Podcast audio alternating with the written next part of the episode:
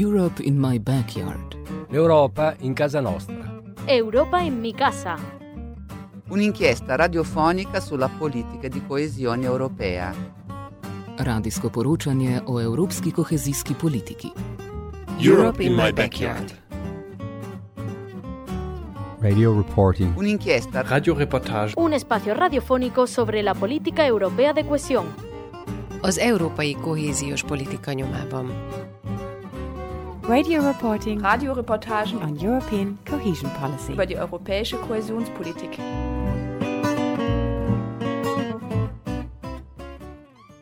So, hello and welcome to Europe in My Backyard. I'm Paula Wiseman, and over the course of the following weekly programmes, we're going to be hearing about the many ways in which European cohesion policy impacts us all on our daily lives.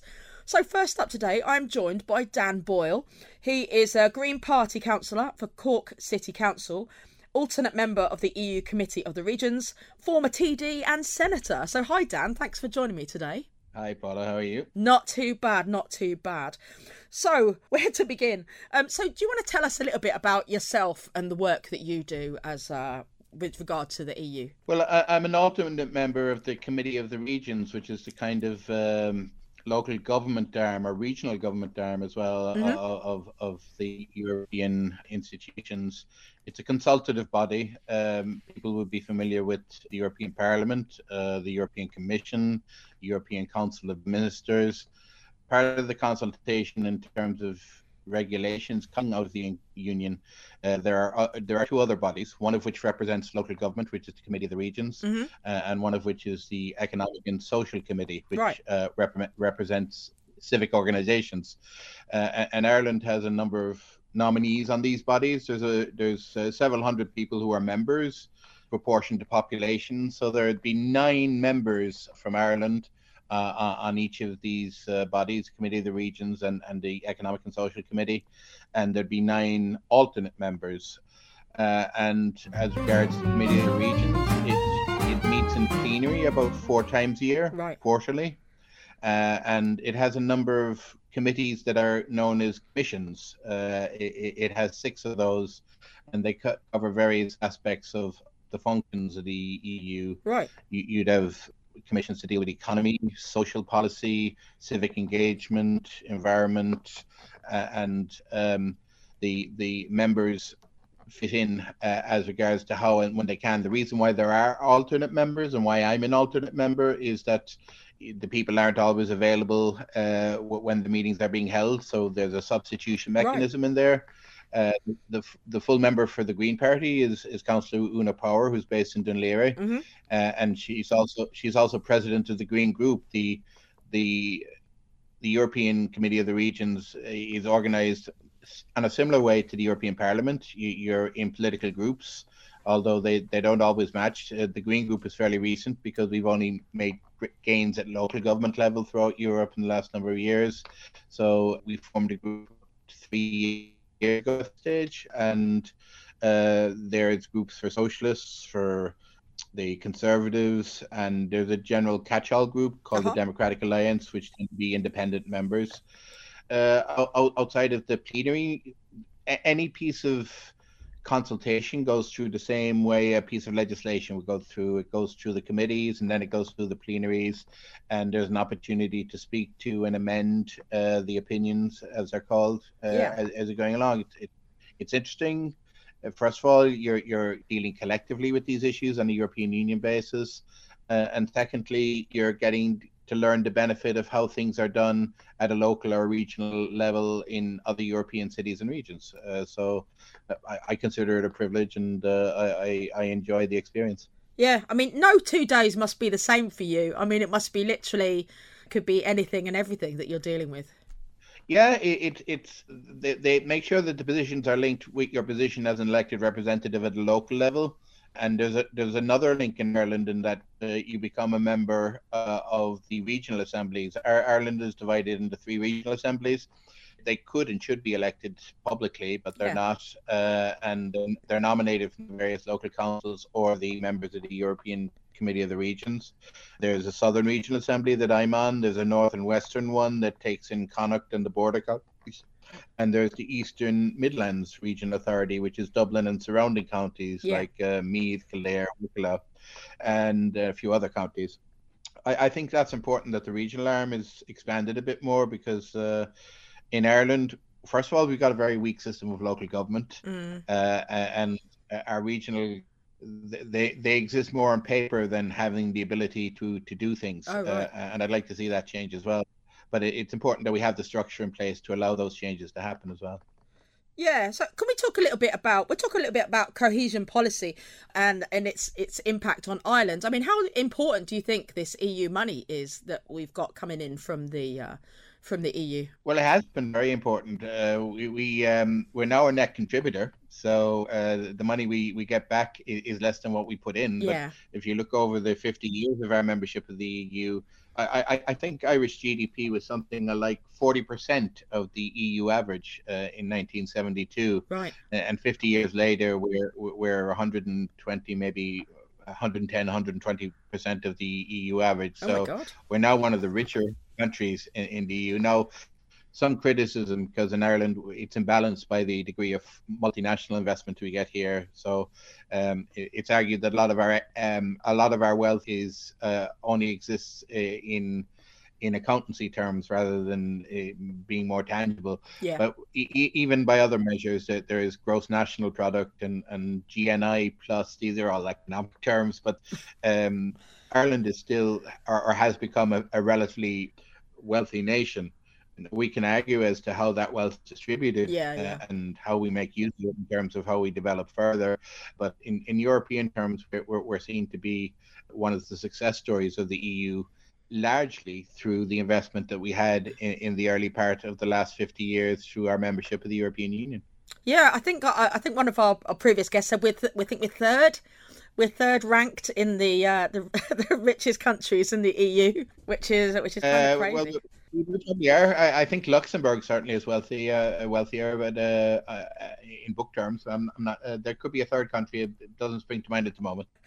So, I mean, what benefits do you th- do you see as being part of Europe? I mean, what do you see as being a good these these uh these bonuses to being part of this this club? Uh, well, suppose? well, I, I think yeah, I, I, I think we've already highlighted that Ireland uh, economically has benefited. Not only does the country has the economy expanded, Mm. but the, the the way we interact, the way we trade uh, uh, with, with the rest of the world is phenomenally changed. Uh, when we joined the EU, fifty percent of our trade was still with the United Kingdom oh wow, and that's down to 15 14 percent now and trade with the united states with the uh, with with with, with, with uh, the multinational investment in particular yeah, but um, by far our largest trading group now is the rest of the eu and, and Mm. we've significantly traded improved trade with places like france and germany and italy and spain and that, that's to our benefit as a country we, we we have more markets to sell into and we have a more a wider basket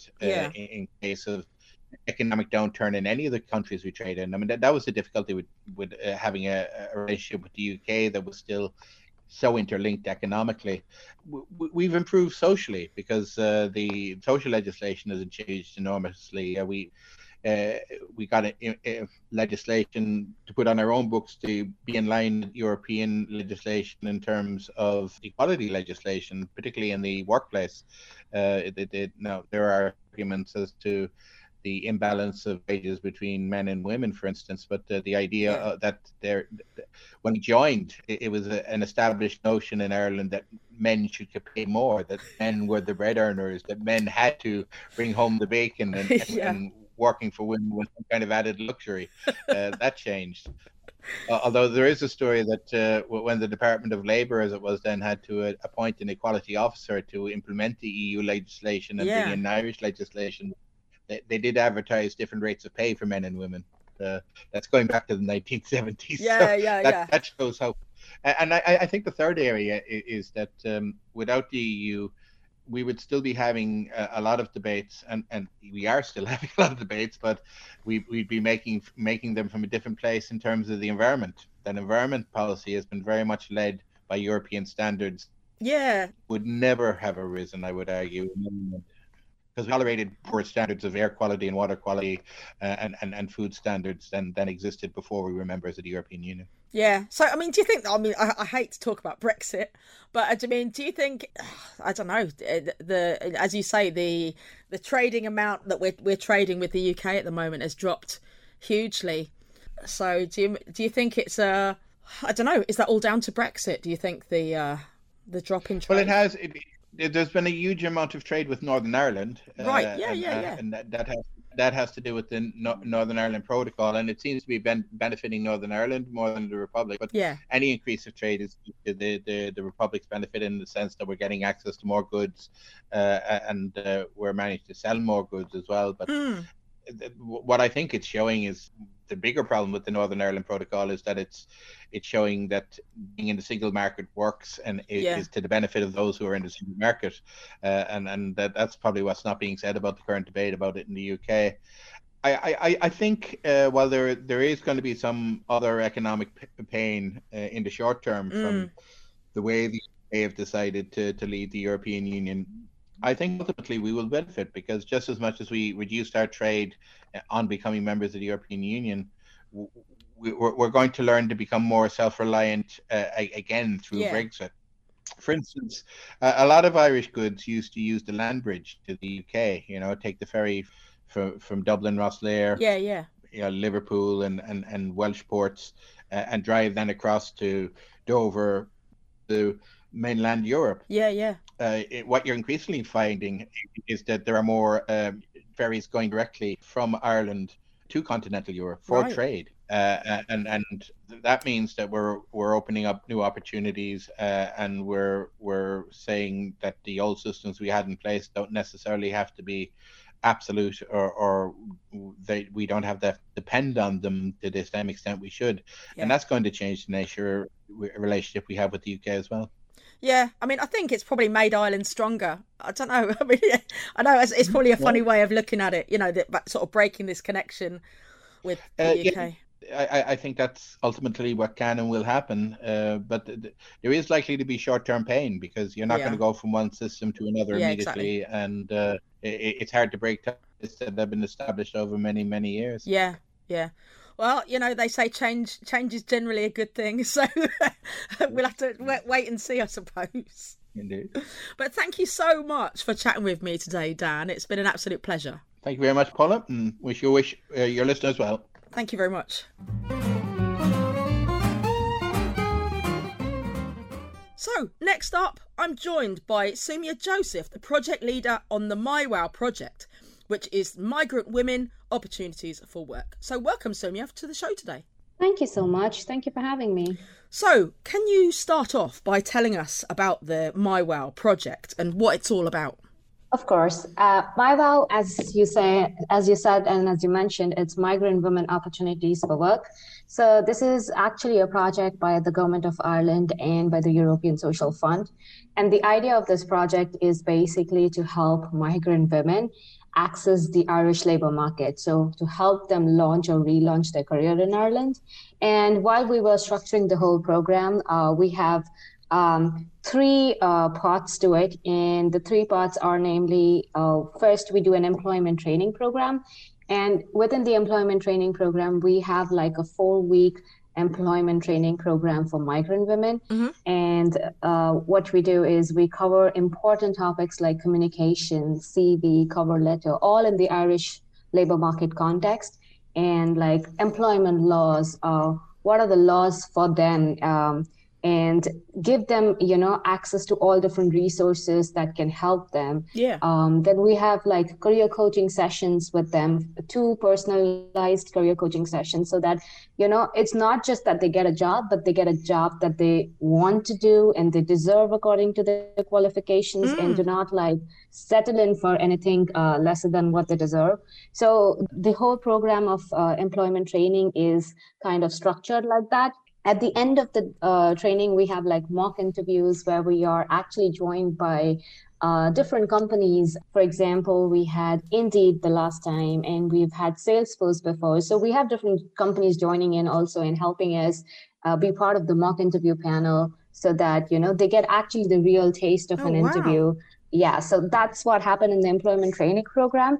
The other part of the project is the diversity training program for HR professionals. Mm-hmm. And what we um, do over there is when we were structuring the whole project, we realized that we can we can really train the migrant women and but unless and until we do not tap the other side of the spectrum which is the recruiting side it's it's not going to you know bridge the gap that yeah, is already yeah. there so uh, we have a diversity training which is actually done by amazing uh, professionals uh, dr lucy and dr Nilifer.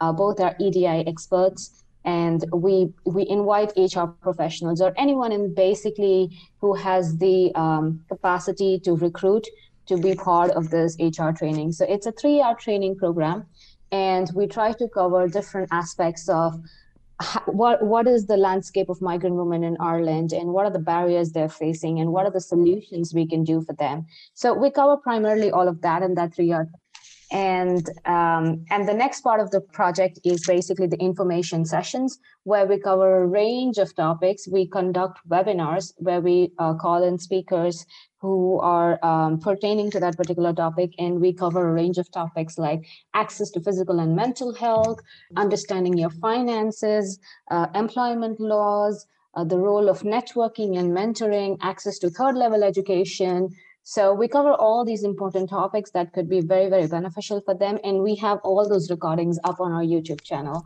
So this is primarily what we do with the Mi-WOW project. But apart from that, we try and actually network with different organizations and see if they have any open positions and if they would want to, you know, uh, have a referral system via us. So try to also build our stakeholders yeah. so that basically the job market is like much more open to the migrant women in Ireland.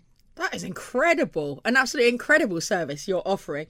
So, what sort of uh, women come to you? What kind of is it? Literally, it could be literally anybody and anybody, really. So we have, of course, requirements, and some of the requirements are that uh, they should have basic English. Um, they should have a working visa. It can be a student as well. So we have a range of women who are coming. So most of the women are from our international applicants. Most of the women are from spouses of uh, dependent visas. Right. Yeah. That. Uh, and then we have women coming in who have come in to do their english classes and now they're trying to you know get into the labor market. So we have like a range of women coming in like it's not a particular group or it's not any you know it's it's actually a huge range of women coming in from very many different walks. Yeah uh, let, us talk a little bit about your your funding um so how yeah. did you how did the funding all happen initially were you there when the at the at the start so, of the, the, funding process? So I wasn't there at the start of the funding process. It was a different uh, group and team, but yeah, our yeah. funding is by the government of Ireland and the European Social Fund. Mm-hmm. So you have to give an application and uh, the application goes through and that's how you get the funding but you have to also like structure the whole project out yeah, and yeah. see what you're doing and all of that and see what the necessity and the need there's need assessment is very very important in this case and i can give you a small um, a small story about the need assessment part. We used to run something called as the Migrant Access Program, which was something very similar, but it was for both men and women. But when we were running that program uh, previously in NCP, we realized that women needed it so much more. And that's why we actually chalked out something like migrant women opportunities for work, because like the amount of women that came, we realized that we need to actually build a program which is focusing on just migrant women and how to help and support them to get into the labor market. Yeah, exactly, exactly. So, I mean, how important is the funding to yourselves? Do you think the project could happen without the without the help from the from the EU and the, the government funding that you're getting? Mm, I don't think so because it is also a huge support, right? Yeah, like, yeah. The EU and government actually understanding the need of the community in helping and supporting a project like this also says that they understand what the landscape of the community is and how much there, there is a need. And also it also shows that like we want everyone to get equal opportunity in a way.